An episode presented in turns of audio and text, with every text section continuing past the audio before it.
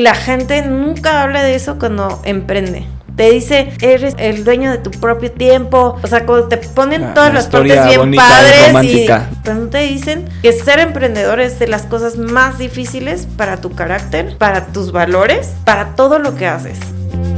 Porque es, de verdad, no desmotivarte, saber que lo que estás haciendo te trasciende y tener claro por qué lo haces. Nadie te habla de lo demandante que es emocionalmente, psicológicamente, que todo el tiempo estás peleando contigo y diciendo, sí soy suficientemente buena para esto.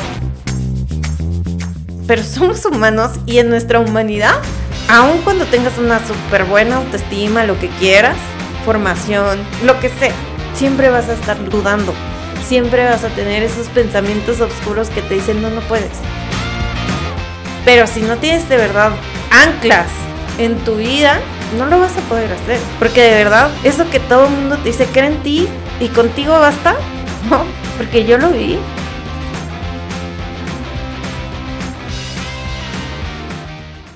Mariana, bienvenida a Estado Mental. Había trabajado en una presentación para el episodio, pero ya llevamos rato platicando, así que quiero comenzar con algo que me da más curiosidad que cómo iba a comenzar este episodio. Eres cristiana y fundaste una empresa de distribución de bebidas alcohólicas. ¿Por? Así es, Liz. Pues igual como te estaba comentando antes de empezar el programa, creo que una de las cosas que estaba reflexionando ayer antes de tener esta conversación, toda esta, esta parte que buscas de hacer reflexión sobre el camino y, y cómo llegas a un lugar, ¿no? Cómo llegas a, fundar una empresa, cómo llegas a tener, pues a crear con mucho trabajo lo que hoy tienes, ¿no? Y me encantó como desde el acercamiento hasta como hoy hemos llegado como esta parte y pues sí, yo creo que algo muy importante de, de, liderazgo y de lo que puedes hacer como cofundador de una empresa, pues es lo que tú reflejas y para lo que trabajas y lo que haces todos los días. Y eso pues no lo puedes desligar de lo que eres, de lo que crees, de lo que piensas y hacia dónde te mueves, porque gracias a todas esas cosas es lo que te mueve todo el tiempo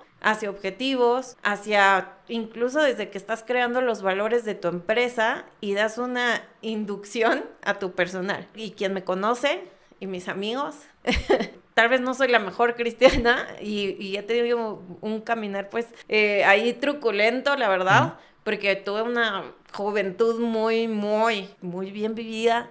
Muy rebelde. muy rebelde, muy... Sí, o sea, tuve mis momentos muy oscuros también. Y creo que también son preconcepciones de lo que nosotros vamos construyendo en la vida, ¿no? Entonces, hay veces que tú piensas, es que esto es lo bueno y es que esto es lo malo y así me lo enseñaron siempre y así debe de ser. Este conflicto, porque sí lo llegué a tener y sí fue algo eh, fuerte, como lo pudiste ver, el background que traigo, que fue siempre trabajar en corporativo, en marketing y todo, pues aparte iba muy bien con, con mis valores, ¿no? Entonces, pues nunca tuve como en algún momento como este choque de decir, no estoy al 100% con lo que Dios me está demandando en mi vida, ¿no? Y eso es algo bien personal. Entonces, también cuando llegue este momento en que ya me tengo que dedicar 100% a la empresa, pues ahí sí, la verdad, yo ya había como hecho este trabajo de autorreflexión y de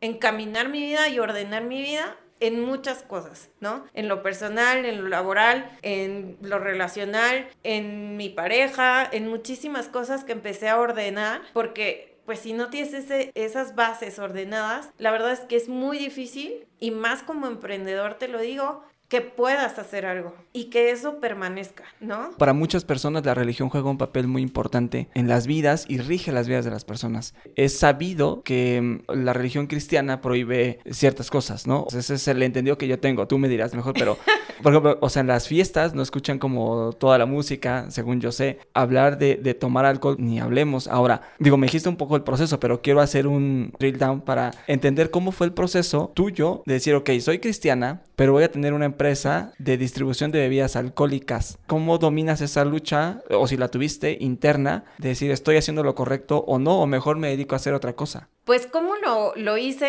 Pues estudiando. O sea, yo creo que de verdad cuando tienes una duda o un conflicto existencial, todo lo puedes descubrir buscando y investigando. ¿no? Realmente en donde yo crecí toda la vida, hay denominaciones que sí, incluso las mujeres usan velo, este, no puedes tomar café, mil, mil de restricciones. En mi iglesia, en lo que a mí me han enseñado desde pequeña, me dijeron, es que esto no es una religión. O sea, sí y más en un país que venimos de una religión que es la establecida y la que, la que nos vinieron a imponer, pues fue mucho una religión de Dios te va a castigar, de miedo, te portas mal, con el miedo, de controlar cuando de verdad te metes a investigar y a leer, porque la única forma de hacerlo es leyendo y conociendo pues lo que es la Biblia, ¿no? Y leyendo, te das cuenta de lo que es la realidad, ¿no? Y entonces a mí me enseñaron que no se trataba de qué haces o qué no haces, sino de la relación que tienes, ¿no? Porque aparte, pues hacer, imagínate si fuera por hechos, y lo dice, no es por hechos, porque nadie podríamos ser tan santos como fue Jesús, ¿no?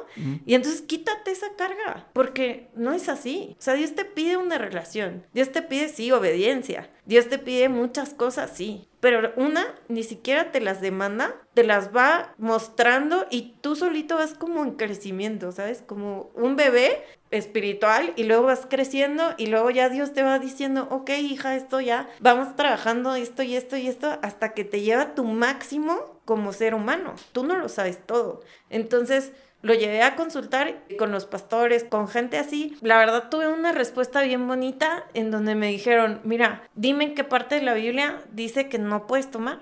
Dímelo, búscalo y enséñamelo. Y yo así de, ah, pues no. Dice que no te emborraches. Prácticamente es así con toda tu vida. Y hay un versículo bien padre que dice, todo te es lícito, mas no todo te conviene. Entonces, mientras no lo lleves a un exceso, es difícil también abordarlo porque justo mucha gente es muy radical. Si estás con Dios ya no puedes hacer esto y tienes que ser aburrido y no puedes escuchar música y mm. menos tener novio y mil cosas preconcebidas que no tienen nada que ver con una realidad. Y hoy la empresa hace más cosas y me dijeron, quítate eso porque no te va a ayudar, no tiene nada de malo porque no incitas al exceso y ¿por qué lo estás haciendo? ¿Para qué lo estás haciendo?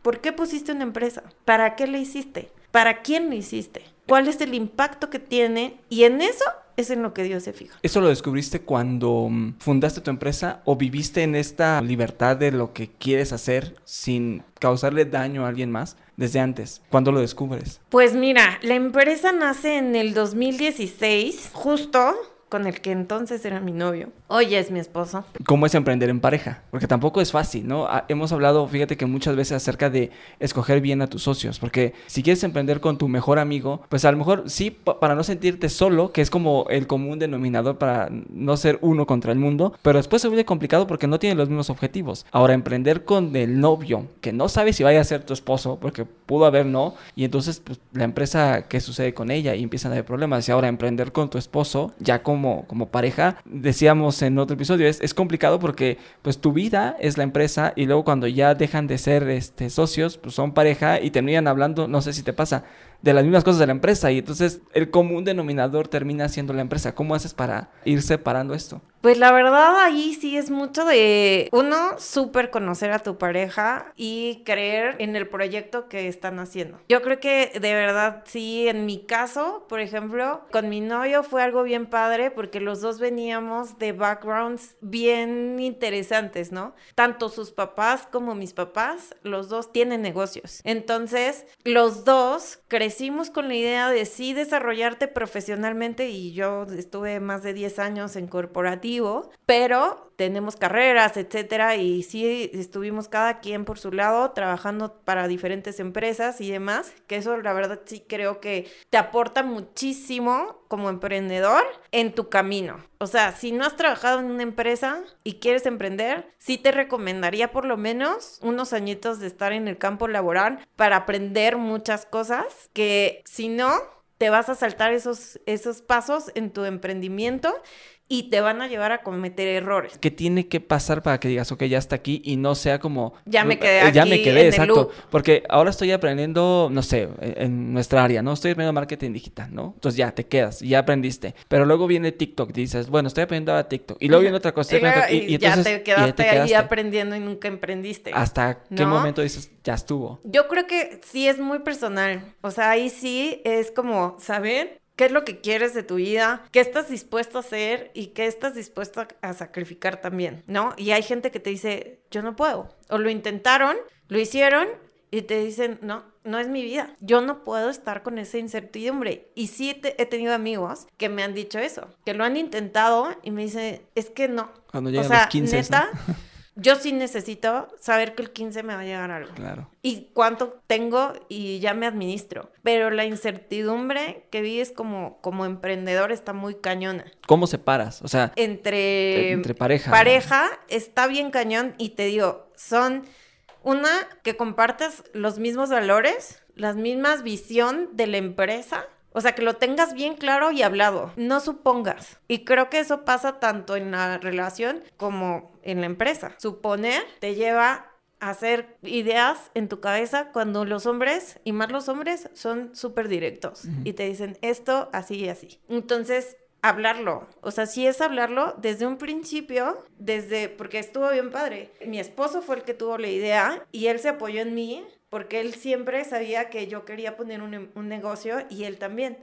No sabíamos de qué, pero sabíamos que no queríamos estar trabajando toda la vida en una empresa y que queríamos hacer algo independiente de los negocios de nuestros papás. Entonces, pues agarramos y dijimos, como que siempre lo tuvimos ahí, nunca sabíamos qué era, hasta que literal nos encantaba la cerveza artesanal, o sea, consumirla, pero hace seis años, Luis, no es como hoy. O sea, haz un intento, no sé si te gusta la cerveza Sí, claro. artesanal, Sí, sí, pero hace seis años conseguirla era de verdad un pain in the ass. No la encontraba. Claro, había ciertos puntos, al menos en la Ciudad de México, muy contados. boutiques, porque hoy ya puedes ir a un súper y hay. Sí. Ah, O hasta las mismas marcas grandes desarrollan su propia línea. y compraron las chiquitas, Claro. ya encuentras, por lo menos en el súper ya encuentras. En ese entonces no encontrabas. Y si encontrabas, eran siempre las mismas marcas, bien poquitos estilos, y si era de buscar, ¿no? Entonces él me dijo, te latería, lo ves como un negocio, y ahí empezamos a rebotar ideas, sale el negocio, y desde que lo concebimos, sabíamos qué íbamos a hacer y cuál era la estrategia y hacia dónde íbamos. Entonces, ¿cómo poder trabajar? Una que sí nos pasó, obviamente, al principio, ¿no? Que peleas, que te lo tomas personal, o sea, no te lo tomes personal. Y él sí me frenaba y me decía, a ver, Mariana, esta es chamba. No te estoy diciendo que estás haciendo mal tu trabajo. Sé que eres una súper buena experta en marketing y confío plenamente en ti. Te estoy dando una observación. Y así tú también me la puedes hacer. Y yo no me lo voy a tomar personal. Entonces, que lo hables, que sepan bien hacia dónde van, porque si él está jalando para otro lado y tiene otra visión de empresa, y tú tienes otra visión de empresa, pues bye. O sea, vas Claro. jalando para caminos Sí. distintos y objetivos distintos. Consultarse, tomarse en cuenta, de verdad hablar todo el tiempo. O sea, a pesar de que él no está involucrado en la empresa al 100% como yo y que yo ya estoy a full time, ya llevo tres años a full time con la empresa, siempre sabe y él mismo, aunque tiene su trabajo de tiempo completo, para que tuviéramos como justo esa estabilidad, pues él agarró, me dice, no sé, lleva toda la administración de la empresa, por ejemplo. ¿Por qué? Porque le gustan los números. Porque a mí sí me gustan los números, pero ya tengo demasiado. Entonces es como, ok, yo me voy a involucrar en los números y él sabe cómo va el negocio. Porque aunque no está operativamente todo el tiempo y cualquier cosa, y yo siempre le estoy consultando, oye, voy a hacer esto, ¿cómo es? O si tengo una duda, de verdad ahí sí se necesita mucha humildad en pareja y saber que tú no sabes todo, que él te pueda aportar, por eso lo decidiste como socio. Y a veces se nos olvida cuando lo tienes, ya sea tu pareja o otro socio, ¿no? ¿Por qué lo escogiste? Y por eso la importancia de tener un socio con el que confías, con el que dices, o sea, tiene, aporta otras cosas que yo no veo. Y cuando acaba este proceso de empresa y ya están juntos como pareja, o sea, ¿cómo evitas no hablar del negocio? O si caes si estás hablando, te das cuenta que estás no, hablando del eso negocio. sí lo hemos sabido manejar muy bien, porque aparte destinar tiempos y espacios, ¿no? Porque tenemos la bodega, entonces es salir de la bodega y bye. Estamos hablando de otras cosas. Vemos otras cosas, nos vamos a divertir o así. Y, o sea, ¿no te pasa que en el camino de repente sacas el tema de, oye, tal cliente no sé qué? Y... O sea, sí, pero tratamos de, ok, lo vemos mañana. Ok. O sea, si es muy importante, pues si se habla en ese momento, o si se te viene una idea o algo, le digo, ay, please, recuérdame no sé qué. Ah, sí, ya te lo recuerdo. ok. Pero ya no seguimos hablando de eso porque sí, si no, ya no sabes separar entre el trabajo y la casa. ¿Cuándo te diste cuenta que empezaste a vivir con esta libertad? Pues es que sí, o sea, desde cuando la fundamos, no estaba como en este proceso tan metida de otra vez encarrilar mi vida, ¿no? La verdad. O sea, apenas estaba comenzando en ese proceso. Y se fundó la empresa porque nos latió, nos metimos, porque ves que es un producto que va mucho más allá de solo ser alcohol.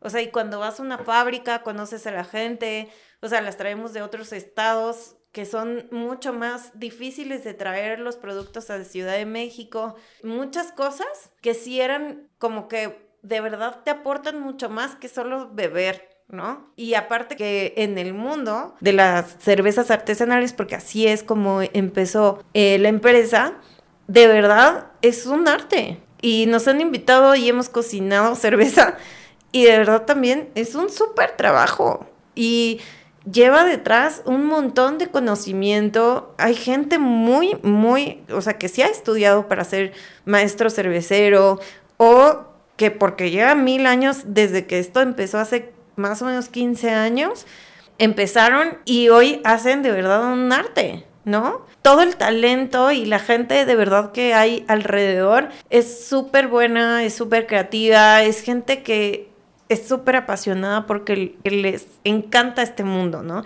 Y es no solo beber por beber, sino de verdad hay cultura atrás, hay muchísimas cosas, o sea, no es solo como de verdad a veces lo agarramos los mexicanos que casi no nos gusta la fiesta de ¡ah! y empiezas a beber como loco, ¿no? No, o sea, sí hay de verdad alrededor de todos estos productos y por eso solo comercializamos este tipo de productos que son 100% artesanales, que son mexicanos, que son marcas medianas, que son directamente con el productor, que vas y ves cómo trabajan la tierra, o sea, muchísimas cosas detrás.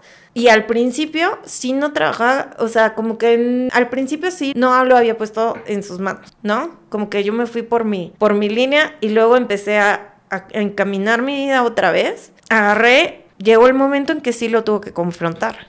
O sea, que sí dije, a ver Mariana, y fue en este breakdown que tuve de salir del mundo laboral a emprender full time, que agarré y dije, a ver, esto es lo que realmente te mueve, o sea, porque antes participaba como socia en estrategia, en marketing, en ideas, en namings, en muchas cosas, pero no estaba tan metida en la empresa. Al principio, mi esposo fue el que montó la empresa, hizo clientes, operó, veía proveedores, todo, todo, todo. Y yo tenía idea, iba a los eventos, apoyaba, pero yo tenía un trabajo de tiempo completo. Entonces también no podía hacer las dos cosas al mismo tiempo porque tú que has estado en marketing que es súper demandante. Claro. Entonces, cuando se da el giro que yo ya me dediqué 100% a la empresa, ahí fue cuando ya me lo pregunto. Y digo, esto es realmente, pero fue súper complicado porque imagínate, lo construimos desde cero, con los ahorros de los dos. Pero, que era lo que ya llevamos en el 2019, ahí es donde me lo pregunto.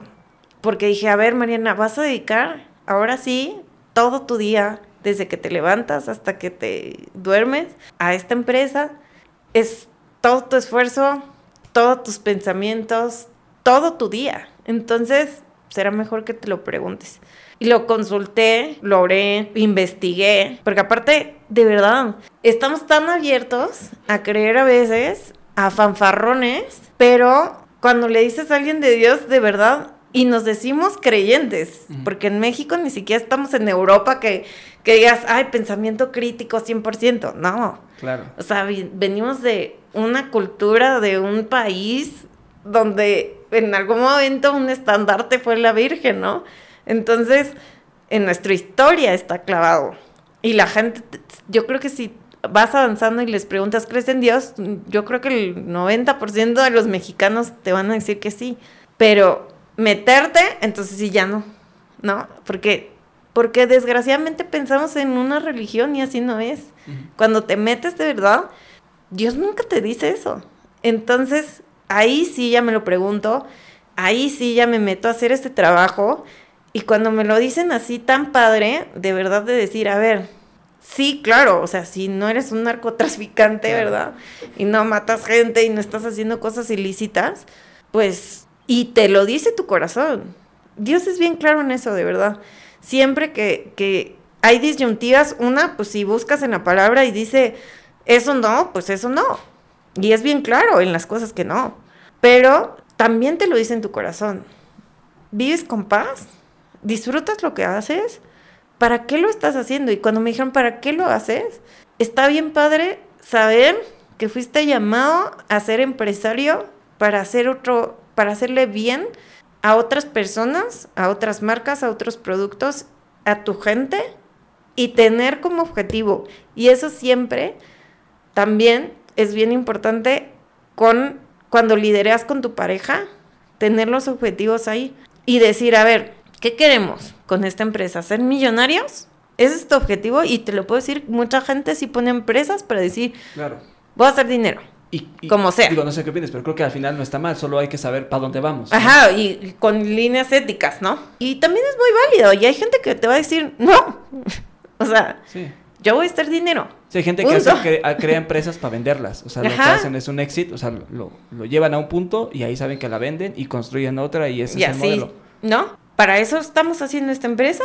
En mi caso, no fue así. Dijimos, ok, sí, si nos va bien, si podemos vivir de esto, porque, ojo, no siempre vives de esto. O sea, y lleva un proceso para que puedas vivir de esto. Y hay sacrificios que tienes que hacer. ¿Estás dispuesto a hacerlo? Y entonces fue, ¿para qué lo haces? Entonces, ¿es el dinero? Desde un principio le dije a mi esposo, no va a ser el dinero. O sea, no quiero vivir tampoco pobre, ¿no? Nadie pone una empresa con, voy a ganar mil pesos al mes, ¿no? Que ya hoy ni con eso tengo casa para el súper, ¿no? Pero, ¿para qué lo vamos a hacer? O sea, sí queremos vivir bien, con que estén cubiertas de verdad como necesidades que o el ritmo de vida que nos gusta, ni siquiera, y de verdad con la pandemia, llegó a cambiar también esa perspectiva, ¿no? Y decir, bueno, ok, no ser ese el objetivo, ¿cuál va a ser? Pues ser de beneficio para otros, ayudar a productores. Y cuando cambias ese, ese enfoque, entonces dices, claro, me siento bien haciendo lo que yo hago todos los días. Y puedo orar por mis clientes y oro por, por las empresas y oro por la gente que está trabajando y, y hago oración por cada uno.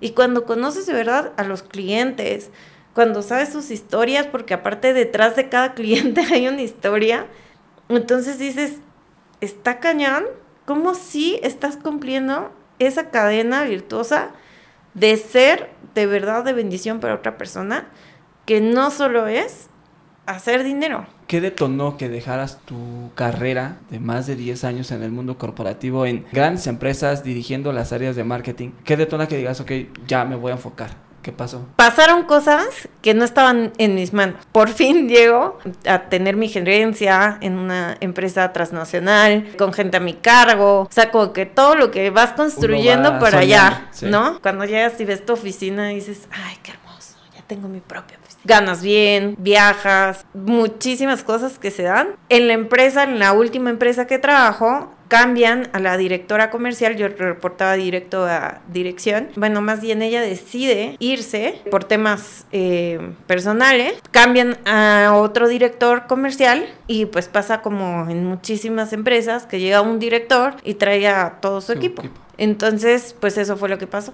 Me liquidan Pero aún así, pues la verdad nunca salí por mal, ni salí mal, sino porque este señor quiso traer a su equipo. Literal me dejó entrenando a sus dos amiguitas que trajo y ya al final me corrió a mí. O sea, porque empezó a correr a todas las piezas claves del equipo de marketing, porque era un equipo. Entonces, pues ya pasa, y ahí fue cuando me, justo, me pregunto, ¿qué quieres hacer? Claro, seguir. seguir en el mundo corporativo, que hubiera podido encontrar un trabajo y también de gerente, porque pues lo traes, o sea, sí traigo buen currículum, gracias a Dios siempre he trabajado en muy buenas empresas, con buenos resultados, etcétera, que me tocó justo, bueno, somos como más o menos de la misma generación y nos tocó la evolución del marketing digital.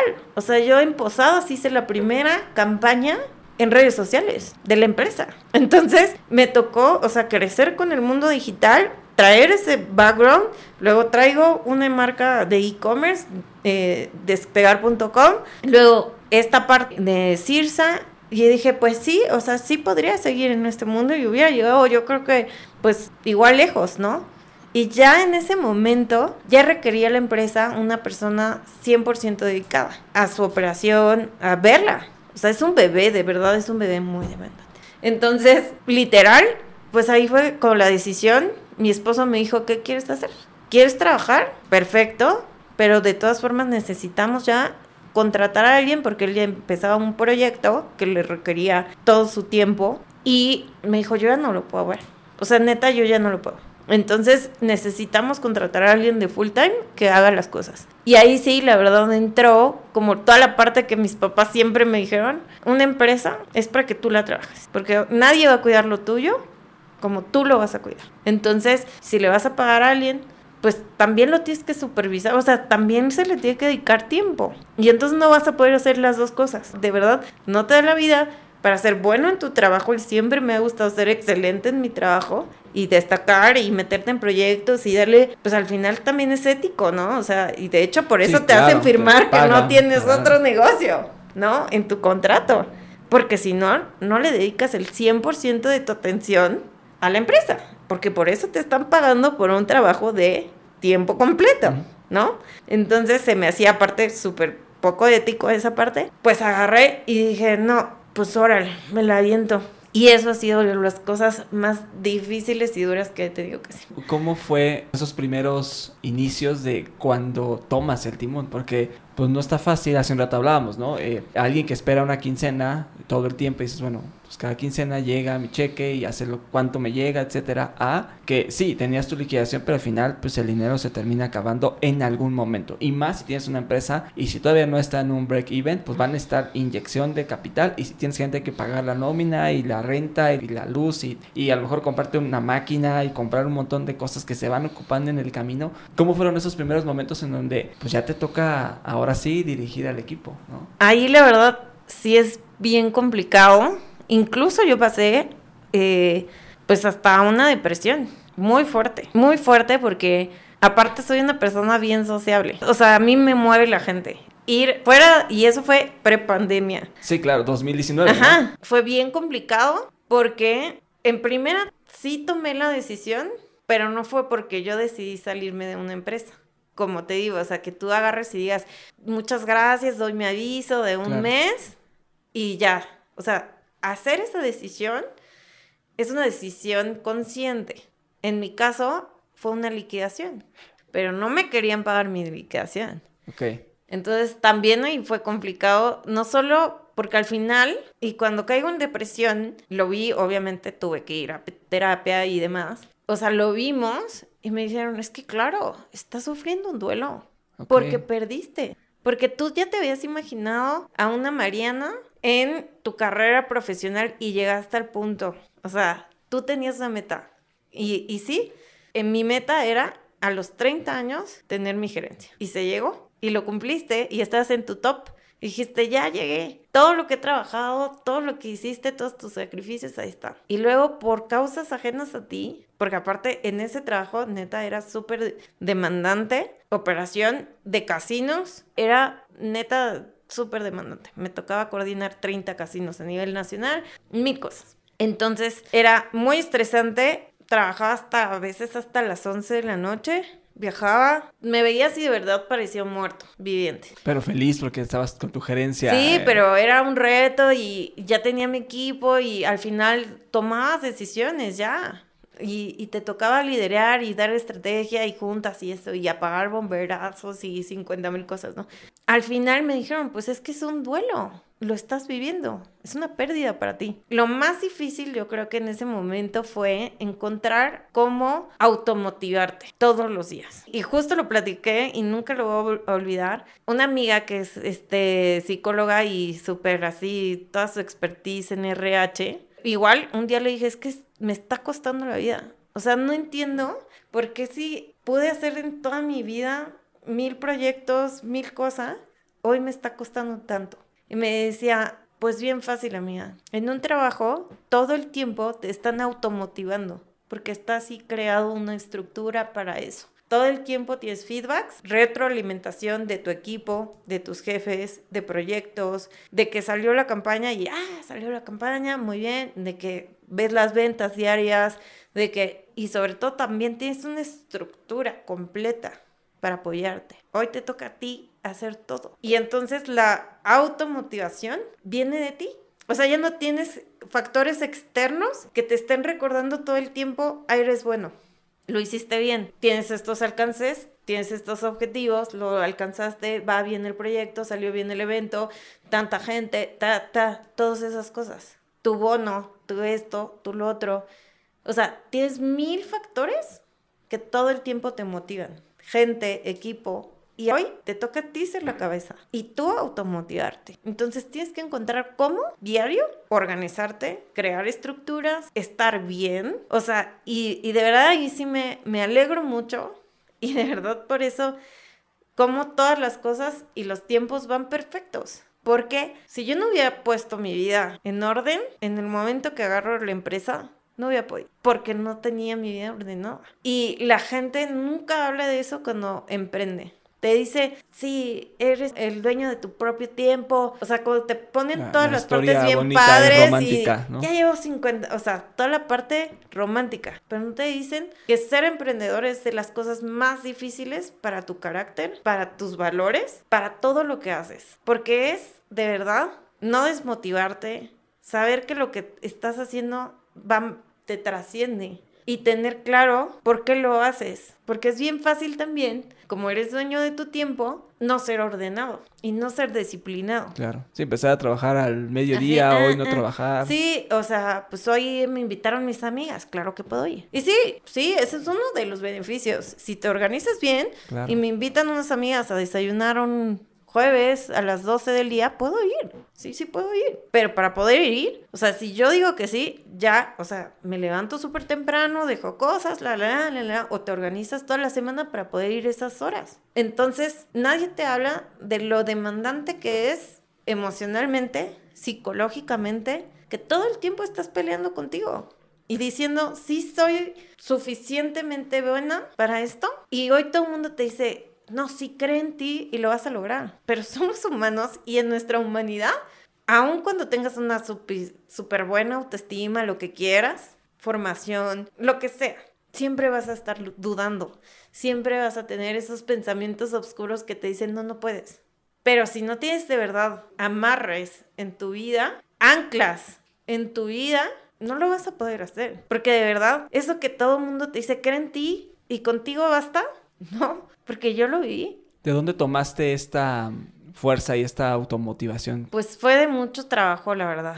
O sea, sí, me tenía que levantar y luchar todos los días con esta depresión, porque aparte quien lo ha vivido, seguramente quien está escuchando esto, sabe lo difícil que es salir de una depresión y en ese entonces me deprimí como, uy, cerca de cuatro o cinco meses. O sea, porque era un cambio de vida de verdad súper radical. ¿No? Siempre me ha gustado, o sea, del punto de que veía mi ropa de oficina, porque obviamente ibas, y más en marketing que tienes que ir así toda. Sí, sí, vas a ver un Super fashion y así y demás, y, o sea, lo que gastaba en zapatos y bolsas, ¿sabes? Y verlas, lo padre de este negocio, pues es que así como es hoy, súper casual con tenis, puedo ir a una junta. Claro. Y entonces hasta eso decía, todas mis faldas y todos mis vestidos y todo eso. Eso me pasó a mí. Los ocupo una vez o tres veces en tres juntas de corporativo que tengo al año. Fíjate que hablábamos con alguien eh, y, justo decía ese, ese tema y ahorita me resuena mucho porque a mí me pasó lo mismo. Cuando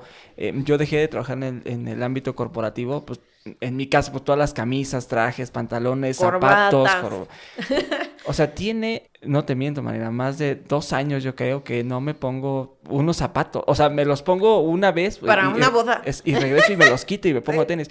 Y cambió el outfit porque ahora es eh, casual, es una t-shirt. Y, y a donde voy es que justo en una plática que teníamos, alguien me, me contaba, presentaron unos clientes y, y, la persona llegó con tenis y, o sea, le dijeron, oye, prepárate porque tenemos junta con el cliente mañana. Y la persona llegó así súper casual. El le dijo, oye, pues, no manches, o sea, no puedes venir así para ver a este cliente. Le dijo, no, yo así me he visto. Presentaron y al cliente le gustó muchísimo y decía, ustedes son tan buenos que no necesitan vestirse y adornar lo que ya se ve, que conocen. Decías que decides fundar una compañía de, de distribución de cervezas porque te gustaba la cerveza. Pero, ¿cómo lo planeas? Porque, a ver, no es que, ok, a mí me gustan este, los helados y voy a poner una empresa de helados. Pues espérame, ¿no? Hay que hacer algo detrás. ¿Qué hiciste o qué hicieron para decir, ok, si hace sentido, no hace sentido, si es por acá, a esto nos vamos a enfrentar? Y como decías, hace años también no era de fácil acceso encontrar cervezas artesanales. Entonces, pues planteas una idea y un modelo de negocio que no estaba quizás tan validado como hoy, que tú sabes que tener cervezas artesanales dentro de tu portafolio es un plus porque la gente siempre busca algo diferente y probar cosas nuevas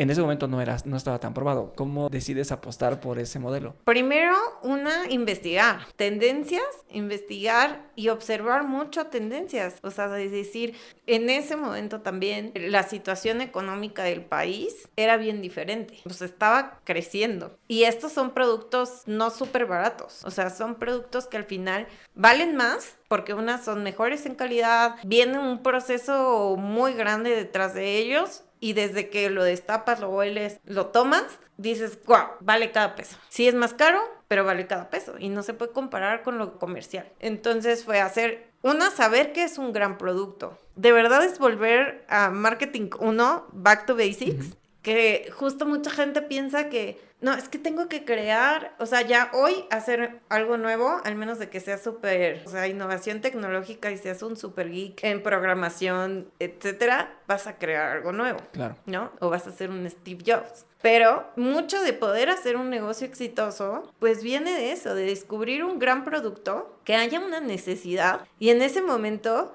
dijimos, claro, hoy y nos costó en ese momento la vida crecer la empresa. Porque llegabas a buscar restaurantes y te decían, hija, de verdad, nadie va a pagar el doble por una cerveza artesanal. Porque yo reviento la cerveza comercial porque me sale muy barato. O sea, a los restaurantes les sale súper barato y les dan un montón de dinero. O sea, no solo eso, les dan dinero. Y les ponen refries y les ponen cosas, o sea, y les ponen sillas o les ponen mil cosas de, que les dan en dinero. Vasos, o sea, mil cosas. Entonces fue, a ver, danos la oportunidad, pruébalo y déjanos hacer nuestro trabajo. La parte de product placement en restaurante, porque de ahí vienen el 80% de nuestros clientes, fue mucho trabajo, fue mucha capacitación, es mucha talacha. Hay mucha estrategia detrás de hacer activaciones, de que la gente lo pruebe, de hacer eventos, de, de que tengan una experiencia con el producto porque no toda la gente ha probado una cerveza artesanal. Y también hay muchos mitos atrás de ello, que te dicen, no, es que son súper alcohólicas, son súper pesadas. O sea, y claro que no, hay lagers que no son pesadas. Claro, como cerveza comercial que puede ser muy pesada ¿no? o muy lager. Pero cambia completamente la consistencia del cuerpo y los sabores. Y hay cosas, sí, súper robustas y de temporada que dices, Dios mío, esto es una señora cerveza. Ya que tocas el, tema de la cerveza, ¿cuál es la diferencia entre una cerveza comercial y una cerveza artesanal? Pues la diferencia es una en, los, en la calidad de los insumos que se utilizan para hacer una cerveza artesanal. Buscan sobre todo privilegiar la calidad antes que la cantidad. Y la comercial, eh, por ejemplo, le mete muchísima agua, le mete muchísimo maíz, le mete muchísimo trigo, que sabe muy cercano a lo que es la, la malta de cebada, le agrega muy poquita cebada para que sus márgenes sean mucho mayores, sacrificando el producto. Y en un producto artesanal es al revés. O sea, todas mis marcas y bien padre, porque empezamos por cerveza, que es lo que pasa en todos los demás productos también. Privilegian el sabor del producto y la calidad del producto, o sea, que te sepa realmente diferente, rico con producto de súper buena calidad. Y en, por ejemplo, en un artesanal es al revés. O sea, ocupan sí agua, pero es menos la cantidad porque lo que privilegian es el sabor y que tenga cuerpo la cerveza. Para que tenga cuerpo, tienes que gastar mucho producto y por eso es caro. La gente me decía, y eh, lo hacemos en capacitación con el equipo de cada restaurante y cada lugar que vamos, ¿no? ¿Por qué es tan cara si es mexicana? O sea, no, ¿por qué? Y dices, una, porque traen insumos que se importan, por ejemplo, en México, no sé, el lúpulo. Es, lúpulo, este, Alemania, Ya hay cebada nacional, pero muchos le meten no solo la nacional, sino otros tipos de cebada para que entonces, por eso, aunque pruebes el mismo estilo, de diferentes cervecerías sabe completamente diferente. Es una receta diferente, digamos. Ajá, o sea, tú le puedes cambiar el tipo de malta y el tipo de lúpulo y es una Pilsner hecha como esta aura y la pruebas una Pilsner de otra cervecería y te va a cambiar, a cambiar el sabor, porque cada quien usa diferentes insumos y ahí viene como pues su receta secreta, ¿no? Ya. Entonces, una, porque los insumos que se usan para hacer la cerveza, pues se importan. Entonces, desde ahí ya es caro. El lúpulo no se da en México, se da en regiones muy, muy frías, que puede ser en Canadá, Europa o Estados Unidos. Las maltas también se utilizan maltas importadas para que tengas como un punch. Y también se combinan con maltas eh, mexicanas. Todo esto lo utilizan, es como hacer un pastel en tu casa desde cero, si quieres que sepa bien, le vas a poner buena harina, le vas a poner buena mantequilla, buena, para que sepa rico. A que si compras el de cajita, y ya. Y el alcance de compra, ¿no? Porque al final no es lo mismo comprar mil botellas a comprar cien mil botellas, porque el costo te va a salir muy barato. O sea, comparando una cervecera nacional o, internacional a un productor pequeño que a lo mucho, no sé, comprará mil botellas. Entonces, pues va a ser más caro y eso va subiendo. El sí, tus insumos son más caros porque compras en volúmenes más pequeños.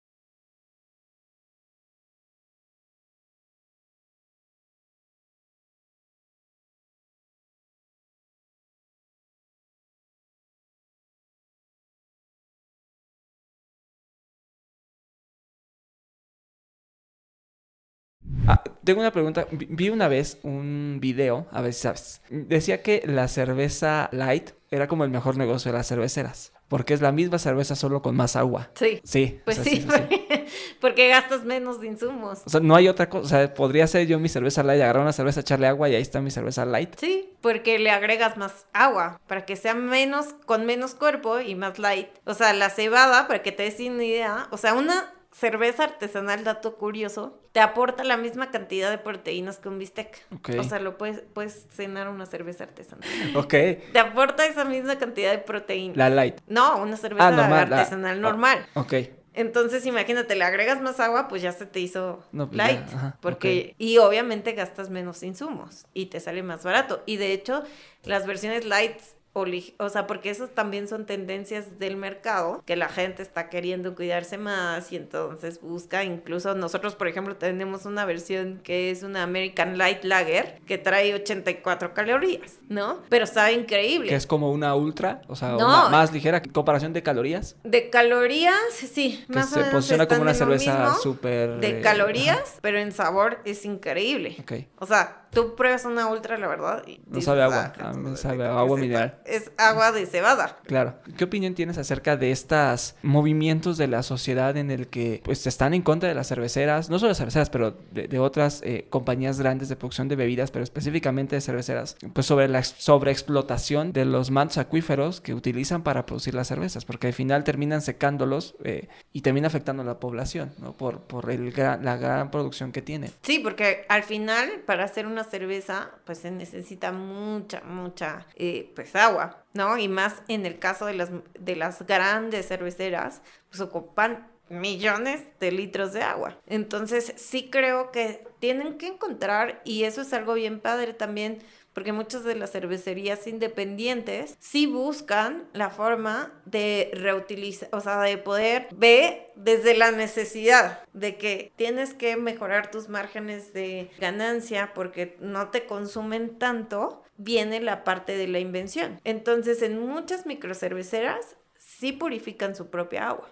Entonces, ahí están apoyando que sea mucho más sustentable un producto. En este negocio, dices, de verdad ganan tanto, tanto, tanto, y es tan grande sus márgenes por esto que estamos hablando, que sí podrían encontrar la forma de reutilizar agua, porque realmente cada planta podría tener una purificadora dentro. O sea, eso podría ser una innovación bien padre para que no se gasten los recursos naturales. ¿Cómo lidias con el no?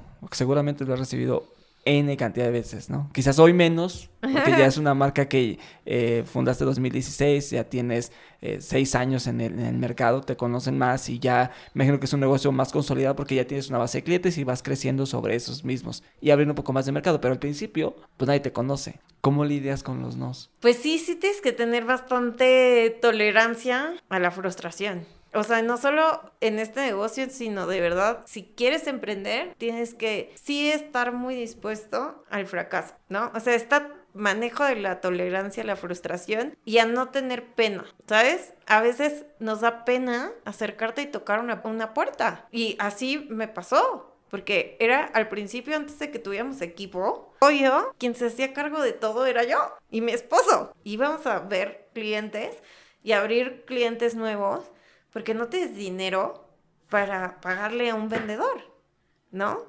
Entonces, pues íbamos y sí, al principio te da pena. Y hasta que dije, a ver, pena robar, ¿no? O como diría vulgarmente un amigo, pena que te encueres y no te aplaudan. O, no. Y decía, no, a ver, quítate la pena, tienes un gran producto, ve. Y sí te decían, no, la verdad es que no creo que la gente lo vaya a pagar. Te decían eso, ¿no? No creo que la gente lo, lo vaya a pagar al doble. O sea, estás loca, nadie va a pagar 80 pesos por una cerveza. No, en ese entonces, hoy es lo que está la cerveza ahorita en un restaurante. En ese entonces eran 65, 70 pesos, ¿no? Y te decían, está al doble. Y yo reviento promociones de 5 por 100 pesos, o sea, estás mal, nadie lo va a pagar. ¿Cómo trabajas con el no? Siendo perseverante, creyendo en tu proyecto y sabiendo que tienes algo súper bueno que ofrecer. Y no cansarte hasta que te digan, ok, te recibo. Entonces, ya que nos recibían y que las probaban, decían, no manches, sí. O sea, se las lleva de calle. Nos daban la oportunidad y les decíamos, a ver, eh, te damos facilidades, va, o sea, hacer la cosa también para que tú les des armas a tus clientes para que no te digan un no. Y hacer literal, como te enseñaban en la escuela, tu foda. A ver, ¿qué te van a decir? Ve preparado. ¿Para qué te van a decir que no? Ah, tema precio. Perfecto. ¿Cómo le vas a entrar para decir si lo van a pagar? Y sí lo pagaron. Y hoy pagan hasta 120 pesos por una cerveza, ¿no? Entonces, ve preparado. ¿Qué, o sea, qué es lo que incluso tú le ves de defecto a tu producto y prepara por qué soluciones les vas a dar. Y así enfrentamos los nos. ¿Cómo trabajaste el tema de, del posicionamiento de marca? Pensando en que las etiquetas que tengas, que también me gustaría saber cuántas hay en el portafolio, pero pues al final son marcas que, que son muy regionales y, y, difícilmente alguien las va a conocer. Ese por un lado, las etiquetas que tienes dentro del portafolio. Por otro lado, la marca que acababa de nacer y que estás compitiendo en un restaurante al tú por tú con marcas eh, pues, líderes en el mercado. ¿no? Con el duopolio ¿no? de, esta, con el duopolio de, de estas este dos país. grandes compañías con la gran cantidad de inversión que tú conoces perfectamente, cuánto, cuánto invierten en cuántos medios de comunicación, en cuántas campañas, patrocinios, N cantidad de cosas, y llegas con una marca pequeña. ¿Cómo trabajas ese posicionamiento de marca para ir abriendo brecha? Pues desde literal, back to basics, comunica y crea historias. Porque de verdad cada, cada cervecería, cada productor de mezcal, cada productor de tequila, cada marca tiene una historia. Entonces, desde contar su historia, desde investigar, comunicarle a la gente qué está tomando. O sea, el, ¿por qué estás pagando por esto? Que conozcan a los maestros cerveceros. O sea, generar experiencias, que prueben el producto. O sea, y ahí sí es inversión completamente de la empresa. ¿No? Y, y, de empezar a comunicar, oye, ¿de dónde las traemos? ¿Por qué estas marcas? Eso fue también algo bien importante, porque en ese momento y hasta hoy, todo lo que nosotros traemos, lo traemos, son marcas que cerramos en exclusividad. Entonces, lo que yo, obviamente, o sea, sin exclusividad en el sentido de que no es que solo nosotros lo podamos vender, ¿no? Sino que lo traemos desde otros estados, porque obviamente pues hay marcas como, como Rey Zapoteco, que pues es una marca que ya lleva mi, desde 1961 haciendo mezcal. Evidentemente no soy la única que lo compra, ni lo descubrí. Entonces, pero sí cerramos esta parte de, por lo menos, dentro de cierto mercado. Que vas como zonas. Yo voy, ajá, cerrando para que marcas las traemos de otros estados a Ciudad de México. Entonces, no son tan fáciles de conseguir aquí, ¿no? Porque obviamente también sería una práctica, la verdad, bien monopólica decirle a un productor no le puedes vender a nadie. Y que sería no sea caer yo. en lo que Y lo que no quieres. caen estas grandes cerveceras ¿No? de si solo puedes vender lo mío, porque si vendes la competencia no te surto. ¿no? Sí, sí, sí. No, lo que yo hago es casarme con las marcas. Primero empezamos con esta parte de cervezas artesanales, con diferentes marcas cubriendo diferentes estilos. Y buscando esto, marcas que no estuvieran en Ciudad de México, porque pues todas las demás, incluso artesanales que son ya de Ciudad de México o que tienen ya un equipo aquí, pues ya tienen su, su chamba hecha, ¿no? Y ya, y también son muy buenas, pero pues ¿para qué quiero vender lo que todos ya están vendiendo? Y así también le traslado a mis clientes algo diferente, ¿no? O sea, y, y habrá muchas cervecerías locales que ya todos han probado o marcas como, no sé, Colimita, ¿no? Uh -huh. Que todo el mundo ya lo probó.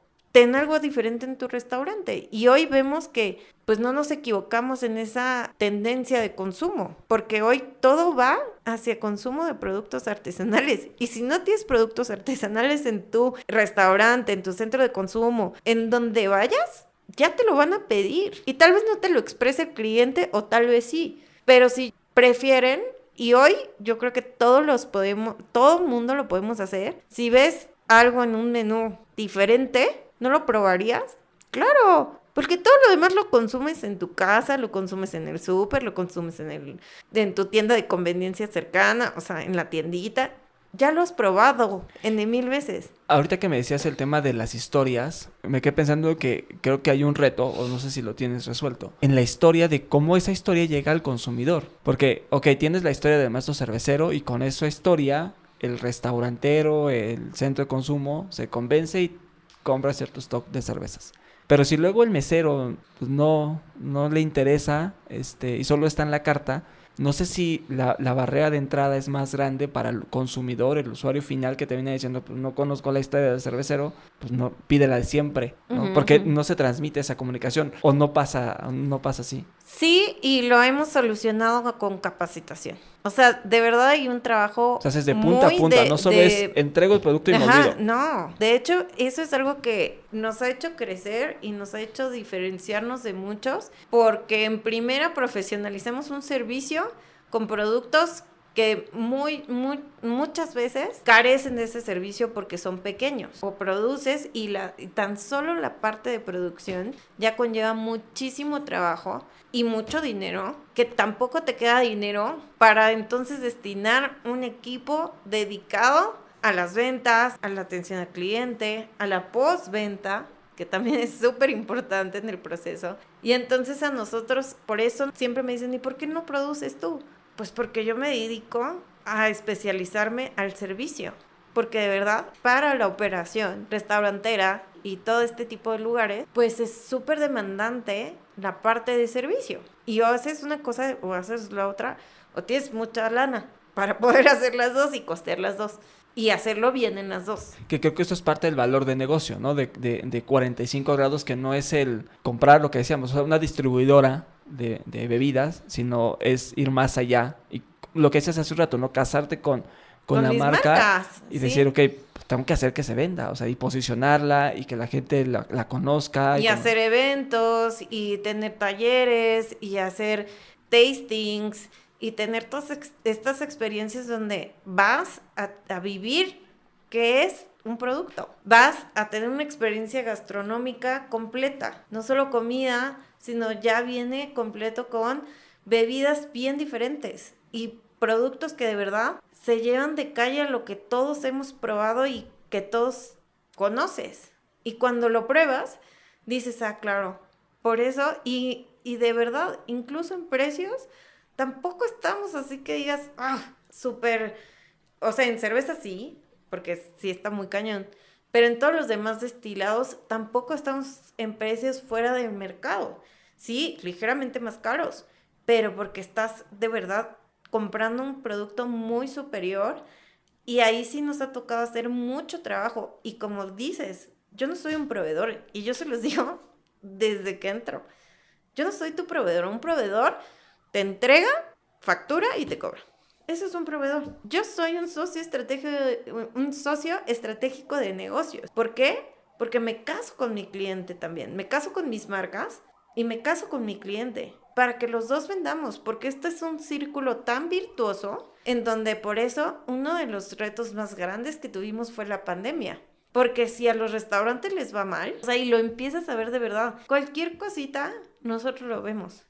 Porque te compran menos, porque la gente empieza a salir menos, porque la gente empieza a gastar menos. O sea, tal vez ibas al restaurante, pero si antes era una cuenta y un cheque promedio de X, claro.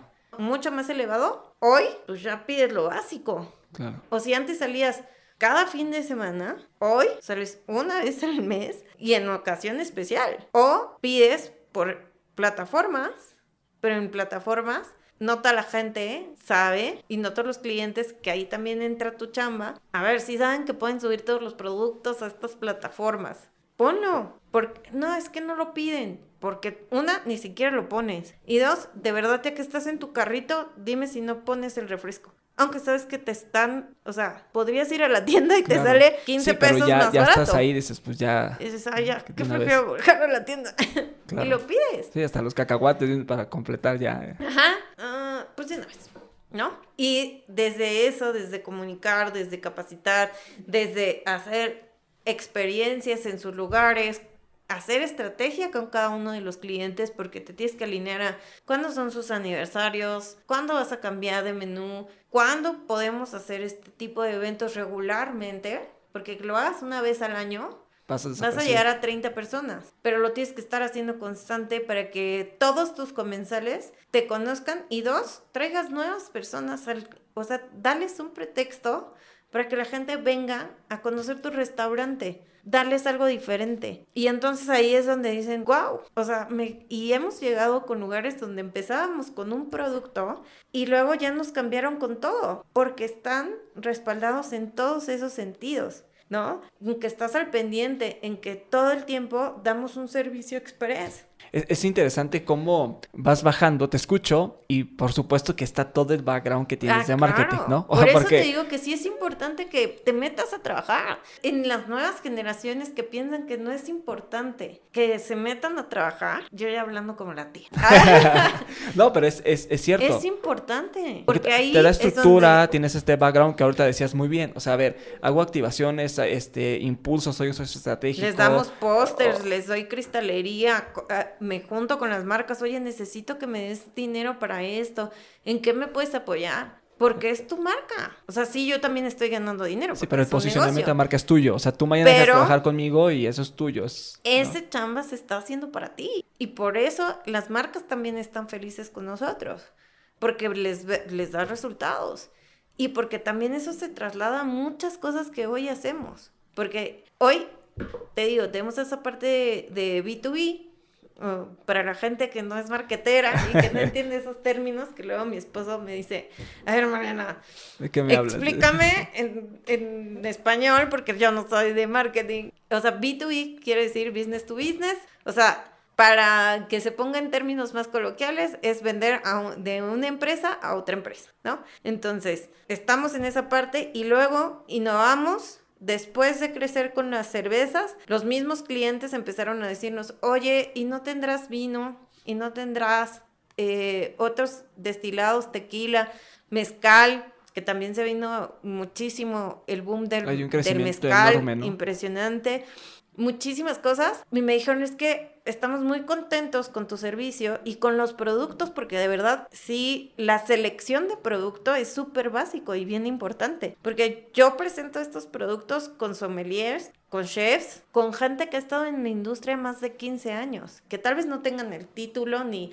ni el estudio tal cual de un sommelier, pero son personas que llevan muchísima experiencia en dos segundos y ya tienen gusto, ya tienen la nariz súper bien. Les das una cosa y te la deshacen. Y tienes que cargar con productos que aguanten esa prueba. Y habrá gente de verdad bien picky que hasta te dicen, ah, otra que viene a vender cosas artesanales, ¿no? Y lo prueban y te dicen, oh, bien, ¿eh? Todas. Órale. Y esto, oh, diferente, bien. Y entonces te dicen, ah, ok, sí, sí me lateó.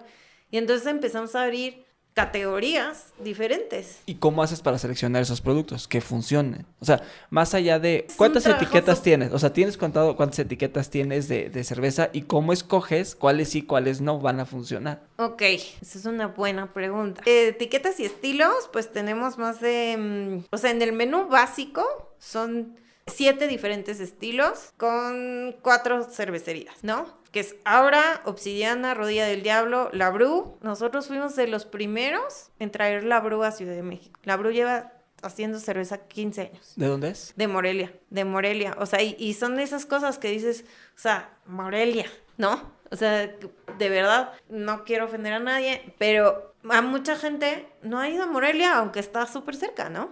Como que no se imaginan, y les dices, ah, es de Morelia, ah, wow. Y Rodilla del Diablo es todavía de una cervecería más pequeña en Uruapan. Y tiene una belleza, por ejemplo, que tenemos, que es una porter con chocolate de metate de Uruapan. Checa esa belleza. O sea, y literal, pues es probar. Alguien tiene que hacer ese horrible trabajo de ir a buscar proveedores a festivales. Y sí, nos arrancamos a diferentes Así fue la selección inicial. Un montón de festivales fuera de Ciudad de México porque era lo que buscábamos y también algunos de aquí para ver qué, porque luego sí traen otras marcas, ¿no? Tantas las de aquí, conocer el mercado y ver también qué otras venían, porque hay unas que sí vienen. Entonces fue ir a un montón de festivales, ver su capacidad de producción ver su calidad, que son estos de verdad súper altos estándares, porque si no, no entras a restaurantes, la verdad. Y sobre todo su formalidad y la capacidad que tienen de producción, porque hay cosas de verdad bellísimas. Y hay muchísimo talento en México de cerveceras, de productos, de innovación, pero no todos llegan a los volúmenes. O sea, yo hoy ya necesito una cervecería grande. ¿Y eso no le quita lo artesanal? O sea, que ya se vuelve tan grande que necesita... Que pues ya todo depende de, de, la cervecería, la verdad. O sea, de que ellos no sacrifiquen nunca producto por volumen. Y en todas nuestras cervecerías ha pasado así. Han ido creciendo junto con nosotros, porque lo ves, y también nosotros los hemos ayudado muchísimo a crecer. Te puedo decir, o sea, en números redondos les construimos mucho en facturación a las cervecerías. Entonces las hemos también ayudado a crecer y a cada productor. Entonces, desde ahí es una categoría porque para atender a Ciudad de México, tú no puedes cerrar cuentas grandes y decirle, pues no tengo cerveza.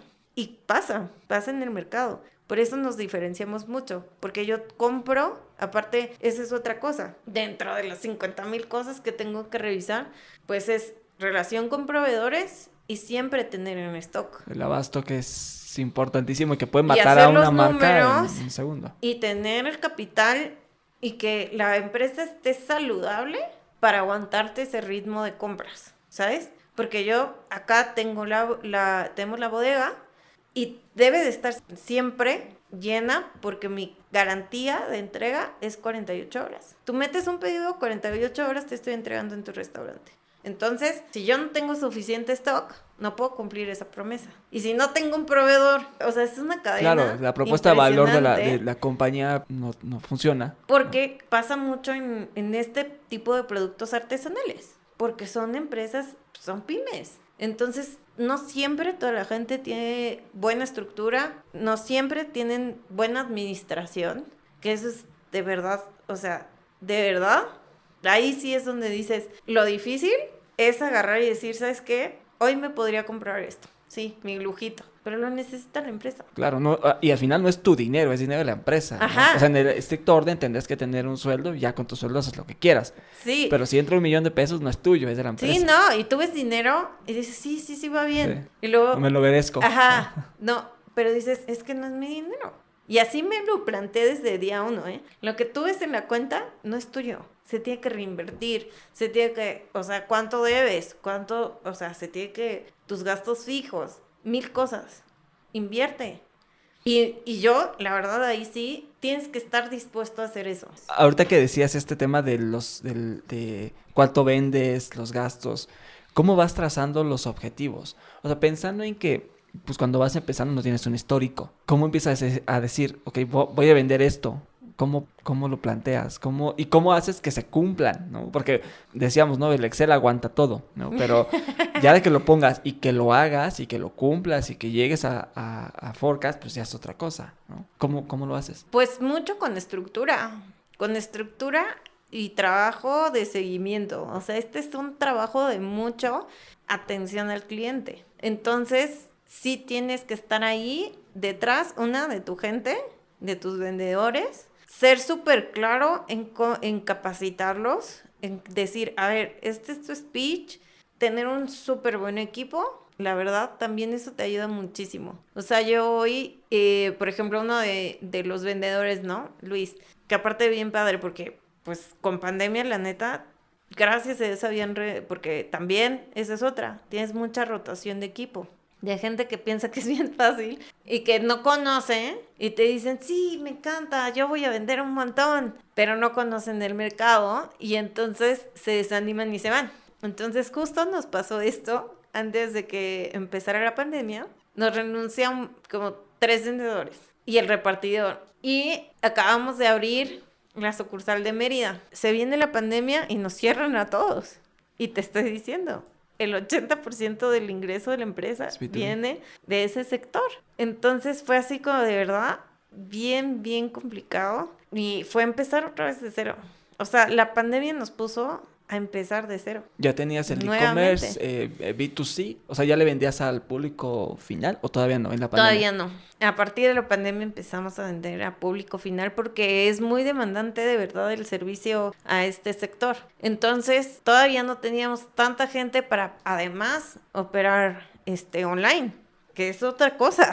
O sea, online es inmediatez, más ahorita. Entonces, también tienes que tener equipo para eso. Y también tienes que tener recursos.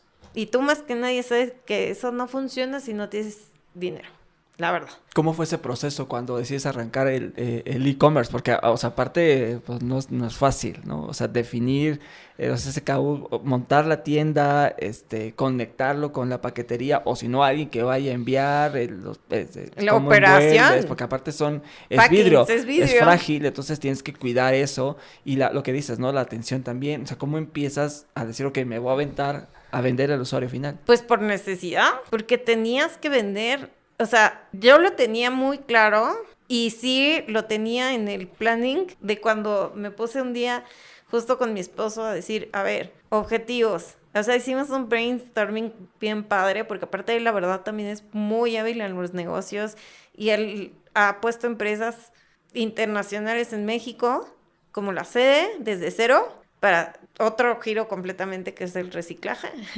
Pero, eh, por ejemplo, empresas hindús, taiwanesas, hoy con un proyecto súper innovador eh, de Mérida, justo, haciendo cosas bien padres, pero desde cero. Con esas empresas globales que van a abrir una, una sucursal y una operación en México. Entonces también eso, la verdad mi, mi, mi esposo socio, eh, todo, eh, es buenísimo. Entonces hicimos de verdad un gran equipo, porque él como que tiene toda esa parte de planning, de ejecución, de mucha visión, mucha organización y la administración la lleva increíble, que te sabe así de, sí puedes gastar en esto, en esto no, en esto sí, en esto sí está en el forecast, y yo así de, ok. Y yo llevo toda la parte de ventas y de marketing. Entonces, yo sí lo tenía en el plan, porque le dije a Milo, o sea, hoy y con este background que te digo, era como, oh, tú tenemos que tener nuestra propia tienda en línea y vamos a darle. Y me dijo, sí, pero ahorita no. ¿No? En ese entonces apenas llevamos tres años. Que ahí, pues, o sea, en un año logramos que la empresa, en seis meses, que fuera rentable y en un año que ya hubiéramos tenido el retorno del ROI completo. ¿Desde que fundaste? Ajá. Wow. Entonces. Pocas compañías logran unos números tan. Sí, de verdad que fue, fue impresionante. Ahí, la verdad, ahí sí, la empresa empezó a, Ya no le tenías que meter dinero, ¿no? Cuando más centrado a la atención al B2B. Pero online sí le tienes que meter un buen de dinero, la verdad. Y tener una estrategia muy clara. Y yo lo tenía, pero todavía no teníamos el dinero para que seguir metiendo para que diéramos ese paso, como dices, o sea, es desde packing, es otra unidad de negocio diferente. estaba previsto, pero todavía no era el tiempo. Y luego se nos viene una pandemia, te ponen el freno de mano, o sea, literal, pues de lo que estábamos vendiendo nos quedamos con el menos del 20% de consumo de restaurantes, porque aparte nos cierran a todos. Ahí empezamos a vender en línea, luego regresan restaurantes, pero no puedes tener un aforo completo.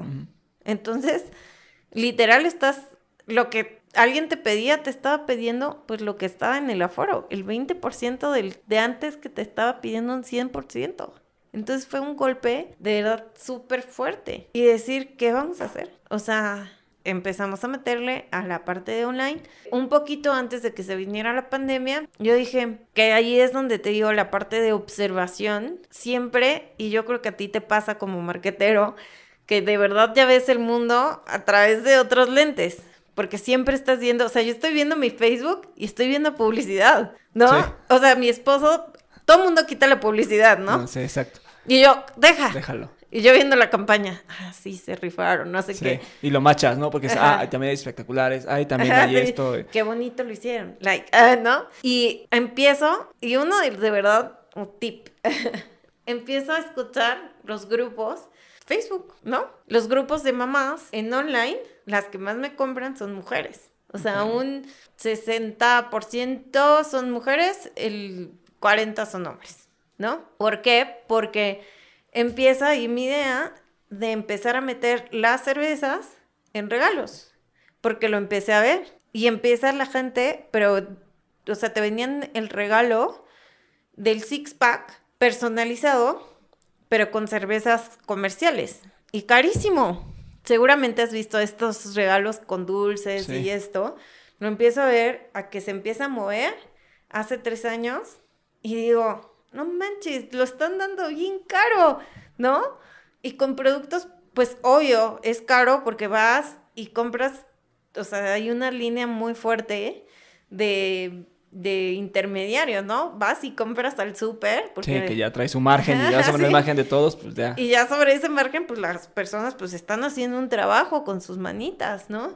Entonces, pues tienen que ganarle. Y yo decía, o sea, ¿cómo te están cobrando un regalo de X marcas? En tanto, está carísimo, ¿no? Pero pues obviamente yo ya tengo estos productos en precios de mayoreo con un mejor precio, ¿no? Con mejores precios. Entonces, digo, no, pues vamos a empezar con la parte de, los regalos. Y entonces, ahí me empiezo también a complicar un buen mi vida, porque ya traía operación de esto, y empiezo a meter los regalos 100% personalizados, pero 100%, o sea, eh, sí tengo la línea normal, así de cumpleaños, si no la quieres personalizar, pues se te manda de cumpleaños con vinil, bien padre, no sé qué. Y tengo la línea de quiero hacer mi propio diseño y lo pides en línea y me han dicho, es que le encanta Star Wars. Quiero que la caja venga forrada de Star Wars. Ah, perfecto. Y se hace forrada de Star Wars. O este es su equipo de americano favorito. Por eso son mujeres, porque las mujeres compramos los regalos de cerveza para tu hombre, Y también para amigas, ¿eh? me han tocado de, ah, es el cumpleaños de una amiga y le encanta la cerveza artesanal, entonces le quiero regalar una cajita y que venga super girly su, su imagen y la hacemos y les diseñamos y todo en 48 horas, ¿no? Entonces es crear cajas y diseños de cajas para nosotros porque es personalizada los productos, porque si lo mandas y lo mandamos a toda la República, si lo mando a Guadalajara, pues si no va a llegar deshecho. Entonces, desde el diseño hasta mandarlo y usamos todos los productos, más productos eco-friendly que traemos de Atlisco.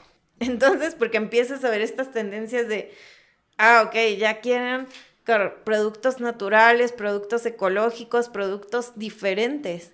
O sea, yo meto regalos con botanas que son saludables, que son, que las traemos de Guadalajara. Y todo se cierra en el mismo concepto de productores mexicanos, de productores artesanales, de que cuidan sus productos y que sean 100% naturales, que, que son artesanales. Y de ahí, estos mismos regalos me empiezo a abrir a corporate, porque la gente me lo empieza a pedir para empresas. Entonces ya, pues ahí ya tienes otra cosa completamente, porque dentro del online es, pues ok, la parte online, que es uno por uno y con cata, o, sea, y, con esta personalización que se puede. Pero cuando agarras Corporate y te dicen, güey, necesito hacer este proyecto para de 500 a 1500. Sí, tengo una convención o tengo lo que sea. Entonces ya te complicas más la vida. Y sigue activo. Sí, todo. Ahora tengo los tres activos, ¿no? Entonces tengo atención toda la parte a comercios, a empresas, a restaurantes, tiendas boutique, eh, desde uno chiquito hasta sucursales que ya nos piden, este, oye, yo tengo 18 sucursales, oye, yo tengo 3, oye, yo tengo 5, oye, yo tengo 4 restaurantes. Esa operación, más la venta online, más marketplaces, más corporate. Y el 80% sigue estando, o sea, en el B2B, en, centros de consumo, restaurantes, etc. Y el otro 20% está en, estas otras unidades de negocio, digamos. Sí, porque pues todavía está bebé. o sea, eso lo abrimos en el 2020. ¿Y cómo decides hasta dónde estirar? O sea... Hasta ya, ya, no puedes más. Te, pregunto porque al final tú lo sabes muy bien. O sea, si aplicas la, la regla de Pareto, pues si vale el 20% y me demanda mucho tiempo, pues a lo mejor no, no sale. Pero dices, ok, veo potencial porque me están hablando las compañías y en corporate estoy haciendo tantas cosas. Lo voy a insistir un poco más. ¿Hasta qué punto estiras la liga? Pues en el momento que una, los márgenes son mucho mayores porque es venta público. Claro, a lo mejor es menos venta en volumen, pero, tu el margen... es mucho mayor. Entonces ahí se nivela. Ok. Nota mental para Mariana de futuro, que nunca se te olvide de la pandemia son tips de negocio que realmente toda la, gente que se ha montado empresas gigantes te dicen es, o sea, diversifica tu negocio. Porque, ¿qué nos pasó ahorita? Estábamos súper bien, creciendo bien, con una operación bien, sin complicarte tanto, o sea, si lleva su complejidad. Está controlada, ¿no? Bien, pero viene una pandemia y te cierran a todos tus clientes y te quedaste parada dos meses. Nos cerraron dos veces. Sí. Entonces, porque fue el primer cierre y luego el de diciembre, que nos volvieron a abrir hasta marzo. ¿Dónde más tiene, tienes presencia? Porque también decías Mérida, Ciudad de México, o sea, ¿qué otras partes de...? Pues Mérida vamos a reaperturar apenas. Ok. Porque eh, la verdad, Mérida sí se tomaron muy en serio el tema de pandemia.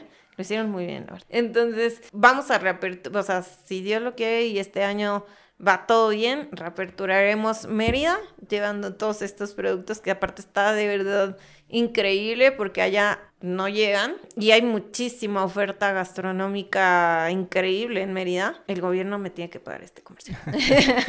Pero de verdad es impresionante la comida y, y la oferta y la padre que han montado como toda la parte gastronómica y restaurantes y tienes mil cosas, ¿no? Entonces, reaperturaremos este Mérida y ahorita fortalecer esas dos sucursales para que pues después empecemos a, a dar esta misma operación en otras ciudades como Guadalajara, Monterrey, Puebla, Querétaro, o sea, pero esos ya son como planes ya o sea, y que requieren mucho más inversión, sobre todo para la parte operativa de restaurantes, porque hoy ya tengo clientes allá, me hacen compras grandes. Claro, consolida más porque haces con la estructura de, acá, de la ciudad hacen compras grandes y se tienen que hacer con mayor planificación, ¿no? O sea, por lo menos con una semana, previniendo que hoy están las paqueterías desbordadas, ¿no? Y lo que hoy sí podemos hacer, que es en Ciudad de México, porque aquí está la bodega, no se puede hacer en, en Guadalajara o en Monterrey. Claro. Que hoy me pide un restaurante y sí me ha pasado así de, oye, ayer tuve una mesa súper chelera, se acabaron todo, puedes venir hoy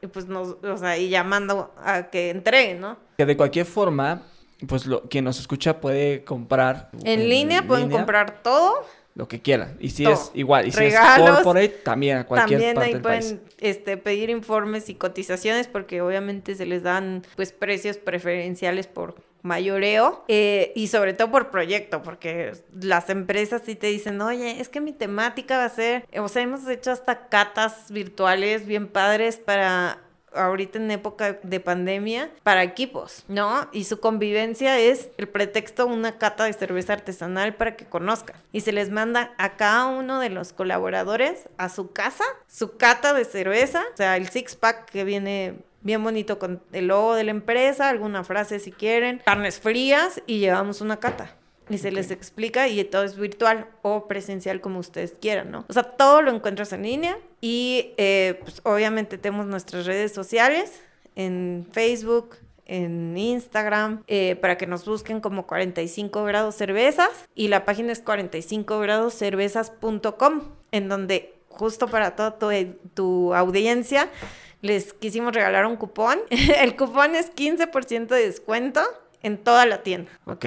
El cupón se llama Edo Mental. Perfecto. Buenísimo. Entonces, de todas maneras lo vamos a poner en la, en la descripción para que lo tengan y los enlaces al sitio web para que ahí puedan este, redimir el cupón, ¿no? Sí, claro que sí. Antes de ir cerrando, eh, Mariana, tengo dos preguntas que hacerte. Uno es, si tienes tres personas, creadores de contenido o, de cualquier industria, que creas que debamos seguir, o sea, que, hagan cosas en redes sociales, lo que sea, que digas, oigan, sigan a este chavo, a esta persona, porque está buenísimo el contenido que comparte. ¿Tienes a alguien que, que nos puedas compartir? Puede ser lo que sea, ¿eh? puede ser marketing, puede ser este, marcas de cerveza incluso. Ay, es que perdóname, pero mi cerebro post-COVID está fatal con las cuentas. Pero sí hay una chava que de hecho hace bien padre sus redes, te la paso si quieres. Literal visita diferentes restaurantes, cervecerías y, y, tiendas de boutiques de cervecerías y todo y hace reseñas de producto bien padre de cerveza artesanal y es una chica. La última pregunta que le hacemos a todos los invitados. Este podcast se llama Estado Mental porque creemos de verdad genuinamente que los cambios de las personas nacen a partir de un cambio en la mentalidad de cómo concebimos la realidad. Entonces, quiero preguntarte, ¿cuáles han sido esos cambios mentales que tú has tenido que pasar para estar en el momento en el que te encuentras hoy? Tendría que ser esta parte que hemos platicado justo hoy mucho, en donde es realmente confiar en lo que eres, en por qué estás aquí, en para qué estás haciendo un proyecto. Y eso de verdad se baja a cualquier parte de tu vida. El ser capaz de ser agradecida con cada cosa, justo esta parte de poder pasar una depresión fue a través del agradecimiento. Y obviamente, claro que Dios estuvo ahí siempre y me hizo saber que me podía levantar y que cada vez que me levanto, me puedo levantar y que no estoy sola. Porque eso es parte de fortalecerte a ti misma y de trabajar todos los días contigo misma. O sea, yo hoy te puedo contar mi rutina, es eso. Mi mañana no empieza sin hacer ejercicio. Primero mi ejercicio porque si no, no despierto y porque me ayuda mucho a tener este estado mental de limpia todo lo que traes cargando, enfócate, disciplínate, porque aparte me cuesta mucho, la verdad, levantarme temprano para mí. Soy como un perezoso. Bueno, es comprobado que las mujeres dormimos más porque nos cansamos más mentalmente. Pero levantarme es muy difícil y sí, de verdad, un sacrificio. Entonces me levanto súper temprano, 5 de la mañana. 5, 5. Entonces bajo, hago mi rutina, entreno sola y luego me meto a esta parte, adentrarme a mí, cómo estoy, de confrontarme a mí misma todos los días y decir, ¿qué necesitas? Ponerlo de verdad en oración, lo entrego y digo, venga. Y es trabajar, y si realmente leo y le dedico a eso una hora. Y ya después de eso, agarro y digo, ok, lo que venga este día, voy a tener herramientas para poderlo llevar. Y por eso estudio. O sea, por eso me gusta un montón leer. Porque leyendo, recuerdas cada cosa. Porque a pesar de que los humanos, y por eso estamos, y más en una crisis como la que nos ha tocado afrontar hoy a todos, personalmente, profesionalmente, familiarmente, espiritualmente también, no sabes cómo vas a salir. Y tienes que generar esas herramientas que van a confrontarte, que van a decirte, sí, en esto estás mal, pero no estás sola. Yo estoy aquí y te voy a levantar y te voy a abrir camino y te voy a dar dirección de cómo tienes que ir haciendo las cosas porque no estás solo. No nos dejaron así como eh, cabrillos ahí en el monte. Hay muchas herramientas, solo que no siempre las buscamos o no estamos dispuestos a dedicarle el tiempo a eso. De verdad la gente hoy le dedica muchísimo tiempo a cosas improductivas, a cosas que te quitan, de verdad, te drenan. Y dedicarle tiempo a cosas que te hacen feliz, a cosas porque aún en este en esto todo la gente dice, "No, eres emprendedor, no tienes cuándo acabar." Sí, siempre va a haber todo, todos los días cosas que hacer. Y muchísimas. Y yo soy bien clavada. Y, y de verdad luego mi esposo sí me decía, Mariana, calma, relájate. No puedes estar trabajando todos los días hasta tantas horas, organízate. Y si estás así, mamita, entonces o necesitas más gente o necesitas organizarte mejor, porque sí se puede, no vivas para trabajar. Gracias por llegar al final de este episodio. Recuerda seguir nuestras redes sociales, encuéntranos en Instagram, TikTok y YouTube como Estado Mental Podcast. Por mi parte es todo, nos vemos y escuchamos pronto. Bye bye.